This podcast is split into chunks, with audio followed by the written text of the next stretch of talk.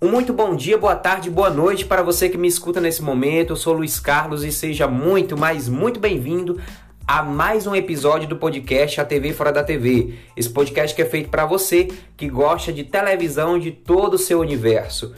Bom, e no episódio de hoje eu inicio em ritmo de festa. Isso tudo porque esse mês de setembro é um mês para lá de especial para a TV brasileira. É um mês que ela comemora 70 anos de existência.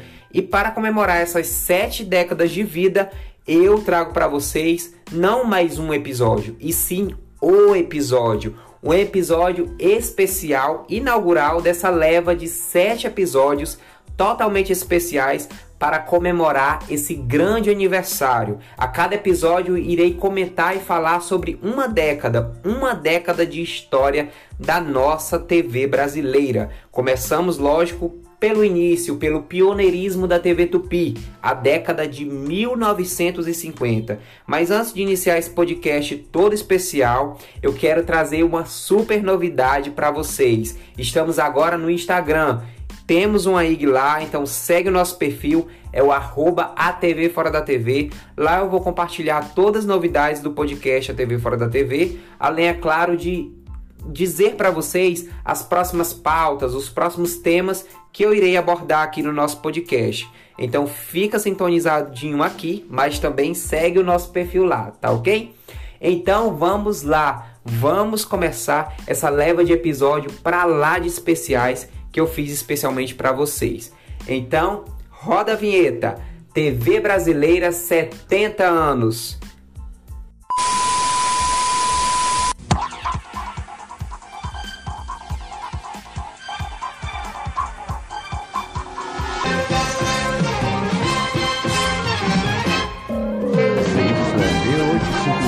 No pique da Globo. Rede Bandeirantes, a imagem de Bandeirantes. Nós somos a TVS, a TV Manchete, a TV Manchete 163 São Paulo.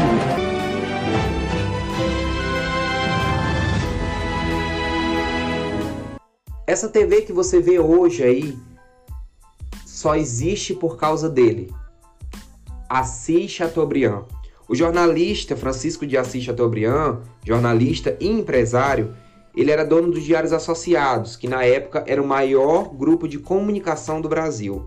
Ele fez uma viagem para Nova York em 1944 e aí começou todo esse fascínio da televisão brasileira.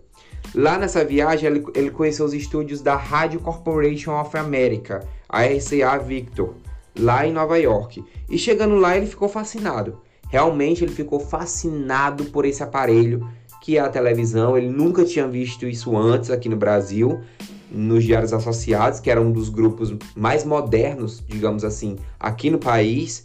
E aí ele fica fascinado e fica realmente com essa ideia na cabeça de trazer a TV aqui para o Brasil. Só que depois dessa viagem que ele fez, é, o diretor da Rádio Nacional, Vitor Costa, no final dos anos 40, ele fez um experimento de televisão aqui no Brasil, só que em circuito fechado. Chateaubriand realmente decidiu que ia implantar uma emissora de TV em 1949. E aí, no final de 1949, ele decide implantar a sua própria emissora de TV aqui no Brasil. Então, ele decide implantar no Rio que então, até então, o Rio era a capital do Brasil. Porém, ele corria para montar essa emissora no Rio e tudo mais. Só que Chateaubriand tinha a ideia de colocar essa torre da emissora no Cristo Redentor e outra torre no Pão de Açúcar. E houve toda uma reivindicação local sobre a situação dessas torres, sobre a localização que elas iam ficar e acabou atrasando por causa dessa, dessa reivindicação local e também por causa que a, a General Electric, que era a companhia de eletricidade na época, ela não conseguiu entregar os equipamentos a tempo, essas duas torres. Então, tanto por causa dessa reivindicação, quanto por causa dessa companhia de energia, a General Electric, que movimentou tudo isso e culminou ao não sucesso, ao não lançamento da emissora no Rio de Janeiro. Então, à frente disso, Chateaubriand corre para a capital paulista. Ele corre para tentar montar sua emissora em São Paulo. E aí, em 1 de fevereiro de 1950, chegavam ao Brasil os primeiros equipamentos da televisão pelo Porto de Santos. Então houve uma carreata, é, toda uma carreata, diversos artistas participaram dessa carreata, empresários, é, para levar esses equipamentos do Porto de Santos para a central onde ia ficar a emissora. E adivinha quem estava lá ao meio desses artistas? Ninguém mais que ninguém menos que Hebe Camargo, a rainha da televisão brasileira. Ela já era muito conhecida no rádio na época e muitos artistas, na verdade, a boa parcela deles migraram do rádio para a TV. Até então, porque o rádio naquela época, a TV naquela época era conhecida como rádio com imagens. Então a maioria desses artistas migraram é, do rádio para a TV. E Hebe Camargo era um delas. Ela estava lá é, nessa carreata, assim também como Lima Duarte. Para se ter ideia, o ator Lima Duarte, o veterano aí de grandes sucessos da TV, ele é o único vivo, ele é o único vivo que participou daquela carreata, de toda a fundação da TV brasileira. Então, em São Paulo, a, antena fica, ficava no edifício do Banco do Estado de São Paulo, a antena que comportava aí a primeira emissora do país. Em 3 de abril de 1950, houve a primeira transmissão de TV, que é foi uma apresentação do Frei José Mojica. Em 10 de setembro de 1950, um filme sobre Getúlio Vargas, é, Chateau fez outra transmissão referente a esse filme em circuito fechado. E aí houve-se um dilema. Depois que Chateau exibiu esse, esse filme em 10 de setembro de 1950, ele já estava com quase tudo pronto para lançar o seu canal e a primeira emissora, enfim. Ele ficou com aquele impasse. Quem ia assistir é, os filmes, ia assistir a programação de TV, ia assistir a televisão? Quem era o público que ia assistir, já que não tinham aparelhos na época. Ele não se deteve a esse detalhe. Então ele importou 200 aparelhos de TV e espalhou por toda a cidade. O doutor Assis, quando lembrou que estava inaugurando uma televisão e que ninguém tinha aparelho de televisão, que ele ia inaugurar, que dois meses antes, ele importou umas televisões da Philips, ele mesmo, que providenciou uma importação, da Philips holandesa, importou, assim, digamos assim, 500 receptores e distribuiu entre pessoas, entre amigos, entre comerciantes, entre lojas, que é para ter quem assistisse. Com os aparelhos exportados e espalhados por toda São Paulo, em 18 de setembro de 1950, exatamente às 17 horas, entrava no ar a PRF-3, TV Tupi Difusora de São Paulo, Canal 3. Foi inaugurada às 5 e meia da tarde a primeira estação de televisão da América do Sul. TV Tupi Difusora, Canal 3 de São Paulo. Hoje, Canal 4. O Bispo Auxiliar de São Paulo, Dom Paulo Rolim Loureiro, deu a bênção nos equipamentos que os artistas tinham ido buscar em Santos em caravana meses antes. O primeiro programa da TV brasileira, naquele dia 18 de setembro, se chamava o TV na Taba. Ele foi apresentado por Homero Silva com participação especial de Mazarope, a nossa querida Hebe Camargo, Lima Duarte, entre outros. O programa, para termo de curiosidade, ele não foi só o primeiro programa da TV, como também foi o primeiro programa de variedades da TV do nosso país todo aquele show que incluía números musicais e tudo mais, que era bastante variado, ele foi planejado para ser gravado em três câmeras. Porém, uma delas quebrou. E aí tem dois dilemas envolvendo essas câmeras, essa câmera mais específica que quebrou. Uma que o Chateau, é, com raiva, com raiva de alguma coisa lá no, nos bastidores, ele teria quebrado um dos aparelhos. E a outra é que a água benta que foi benzida, todo o estúdio, todo o estúdio lá da TV Tupi Difusora de São Paulo foi benzido pelo padre e tudo mais, que a água benta de, teria caído sobre a câmera e teria é, danificado o aparelho. Para se ter ideia em termos de curiosidade, depois que Chateau é, implantou e importou esses aparelhos para o início da TV mais específico para o seu lançamento em 1950, quatro anos depois, em 1954, o número de aparelhos de TV já ultrapassava a casa dos 30 mil na Grande São Paulo. E no ano seguinte, é, era tudo esse fascínio, todo mundo queria assistir, então já passava dos 30 mil aparelhos na Grande São Paulo. Agora, teve outro impasse. Após a inauguração da TV, no dia seguinte, o que era colocado lá? O que seria realmente a programação? Eles não definiram. Para se ter ideia, em termos de curiosidade, é, era tudo ao vivo. Não tinha ainda o videotape. O videotape só veio existir anos depois, que era o sistema de gravação mais moderno da época. Então, como era tudo ao vivo, eles se viraram nos 30 e entrou no ar um dia depois a Imagens do Dia, que foi o primeiro, digamos, telejornal da TV do nosso país e já com os anunciantes. Os anunciantes eram a Sul América Seguros, a Cerveja Antártica e o Moinho Santista. A reportagem de imagens do dia, apostos focalizando os momentos históricos da plantão em frente à Polícia Central do Rio de Janeiro. A termos de curiosidade, como não tinha VT, eles faziam as imagens do jornal é, imagens do dia com uma pequena câmera externa. E os intervalos eram imensos, bem diferentes dos atuais, dos dias de hoje. Eles incluíam, além dos intervalos, bastantes números musicais. Então, para a retomada do programa, o público esperava bastante. Em 20 de janeiro de 1951, a TV chega à capital do Brasil, ao Rio de Janeiro, e entra no ar a TV Tupi, canal 6, que também pertencia ao Assis Chateaubriand. O caminhão conduzindo a primeira carga de volumes, contendo equipamento de TV da primeira emissora de televisão a ser instalada na capital da República. Sendo a potência do transmissor de 5 kW, a Tupi TV terá assim um raio de ação bastante amplo para cobrir toda a cidade, inclusive as cidades vizinhas Niterói e Petrópolis. A TV Tupi do Rio de Janeiro, ela foi bastante pioneira, não só por ser a primeira TV na capital do Brasil, mas também por exibir o primeiro programa infantil da TV, o Clube do Guri. Em 21 de dezembro de 1951, estreava a primeira novela brasileira, Sua Vida Me Pertence.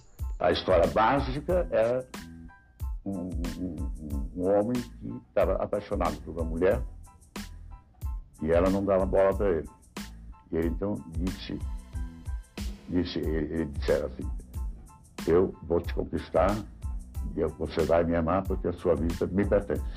Bem diferente do que se vê hoje na teledramaturgia, a novela só tinha 20 minutos de exibição e também não era diária, era só exibida nas terças e nas quintas às 8 da noite. E também foi pioneira não só por inaugurar o gênero aqui no Brasil, mas também por ocorrer um escândalo. Isso mesmo, a exibição do primeiro beijo da TV. E como é que foi ter dado esse beijo? Deu muita confusão para acontecer esse beijo? Bastante, bastante, porque o cinema também era muito mais conservador, não é? Hoje em dia as coisas já são diferentes. Então houve bastante polêmica. Dá, se não se dá, faz ou não faz, e acabou sendo um beijo na boca Alguns falam que é na bochecha, não, na boca, mas biquinho fechado. Em 1 de abril de 1952 era lançado o Repórter Esso. Para termos de curiosidade, o próprio título do programa é curioso, pois os antigos programas da TV do nosso país, eles eram levemente merchants de marcas. Então você vê aí com nitidez a empresa Esso patrocinando o programa e entrando no título do mesmo. É, ele teve 18 anos de duração e, como não existia rede, cada cidade tinha o seu repórter oficial. Em 1952, São Paulo ganha a segunda emissora de TV, a TV Paulista, Canal 5, que era propriedade das organizações Victor Costa. Ela foi pioneira, ela exibiu o primeiro seriado da TV brasileira e também ficou famosa por causa dos teleteatros, que era um pioneirismo enorme para a época.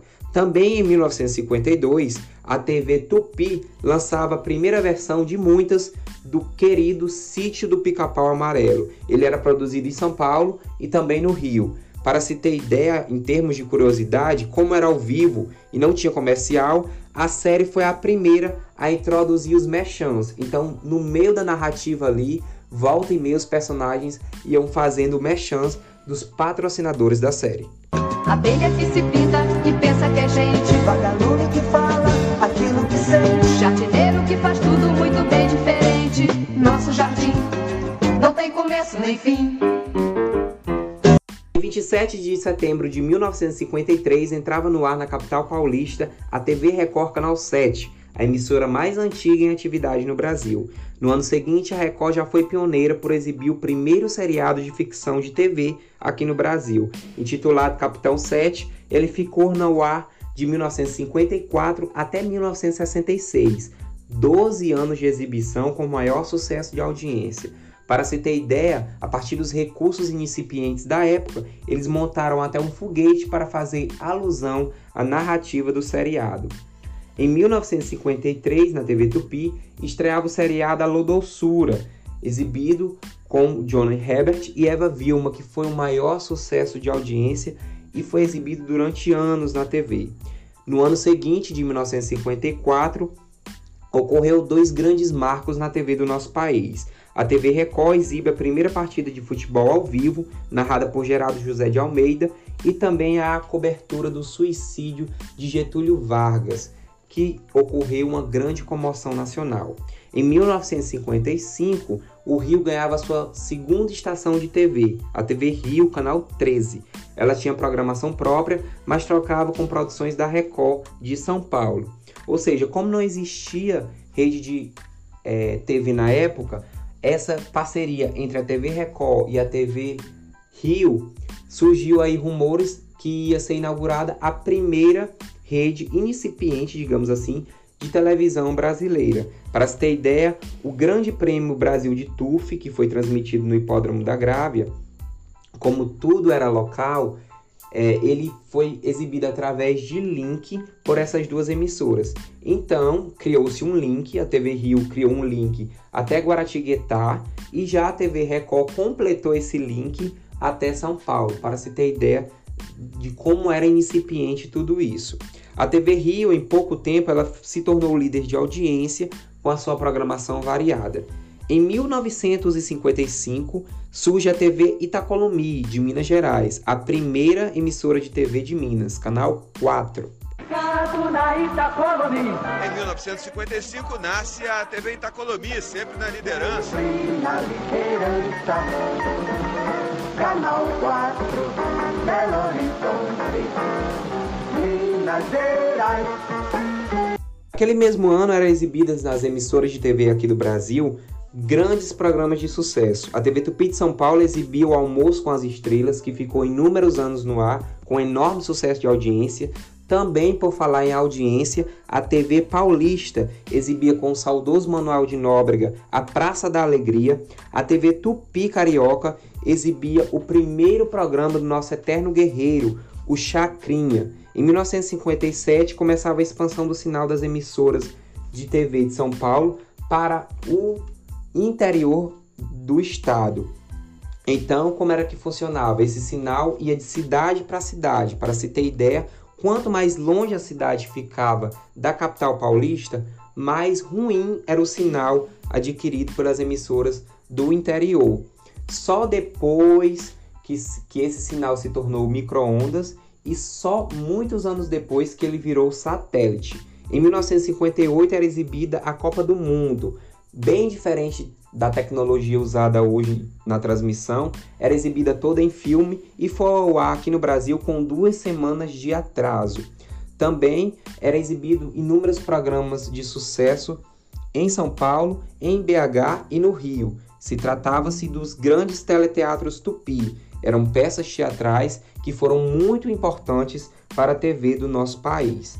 Em 1959, no Rio, estreava a TV Continental, canal 9, e também em 1959 era exibida a primeira emissora do sul do país, a TV Piratini, canal 5. Os gaúchos já estão beneficiados com o milagre da televisão. Aqui trabalha uma equipe competente e especializada. Frente aos monitores, controla o entrosamento perfeito dos programas. A década de 1950 chega ao fim com uma grande perca.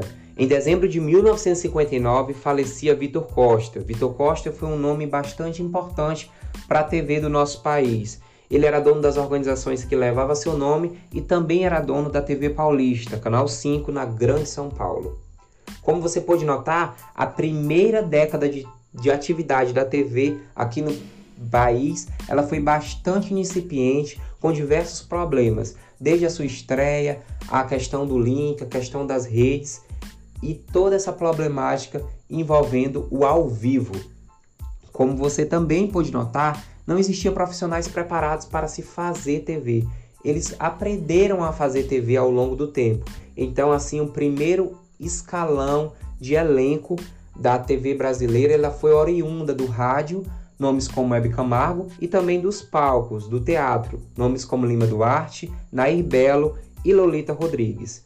O primeiro episódio da cast série especial 70 anos de TV brasileira vai chegando ao fim, mas antes de encerrar, eu já vale ressaltar que a gente está com uma página lá no Instagram. Então segue a nossa página lá para ficar por dentro de todas as novidades do podcast A TV Fora da TV. Lá você fica por dentro de todas as novidades, além, é claro, das próximas pautas dos próximos episódios. Então segue a gente lá, arroba ATV Fora da TV, lá no Instagram. Conto com você, tá? E antes de encerrar, também já faço o convite para o segundo episódio da cast série 70 anos de TV no Brasil. Começo a falar da TV de 1960, essa década que foi bastante importante, a TV deixando de ser ao vivo, passando a ser gravada através do videotape e a consolidação do principal produto da TV do nosso país, a teledramaturgia, além, é claro, da inauguração de um dos principais canais da história da TV brasileira que ia mudar toda a sua história. Eu sou Luiz Carlos do podcast A TV Fora da TV e te espero no próximo episódio. Então, até lá. Tchau.